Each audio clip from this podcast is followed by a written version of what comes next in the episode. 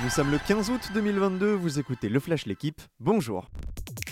L'OM freiné par Brest, les Marseillais n'ont pas réussi à enchaîner un deuxième succès de rang en Ligue 1 hier, tenu en échec un partout par le stade brestois.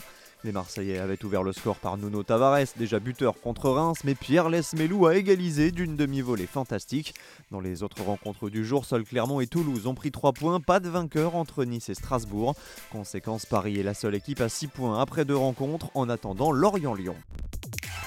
Le PSG est leader de Ligue 1 mais subit déjà des premiers remous en interne. Au cœur de la polémique, des dissensions entre Kylian Mbappé et Neymar, apparu samedi au grand jour pour eux, surprise, une histoire de pénalty lors du match contre Montpellier.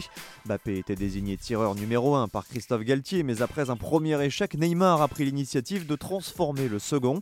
Perturbé et agacé toute la semaine précédant la rencontre, le Français a peu apprécié la manœuvre. Drôle d'ambiance à Paris. C'est l'histoire d'un homme passé tout près de la mort il y a deux ans, presque jour pour jour, sur le Tour de Pologne. Hier, cet homme est devenu champion d'Europe de cyclisme.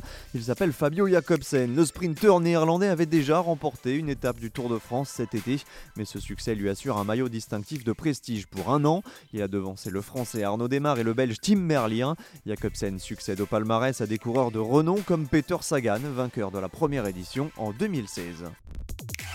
Les championnats d'Europe, justement, ont souri aux Français hier, mais dans d'autres disciplines, en cyclisme sur piste, Sébastien Vigier a remporté le tournoi de vitesse individuelle.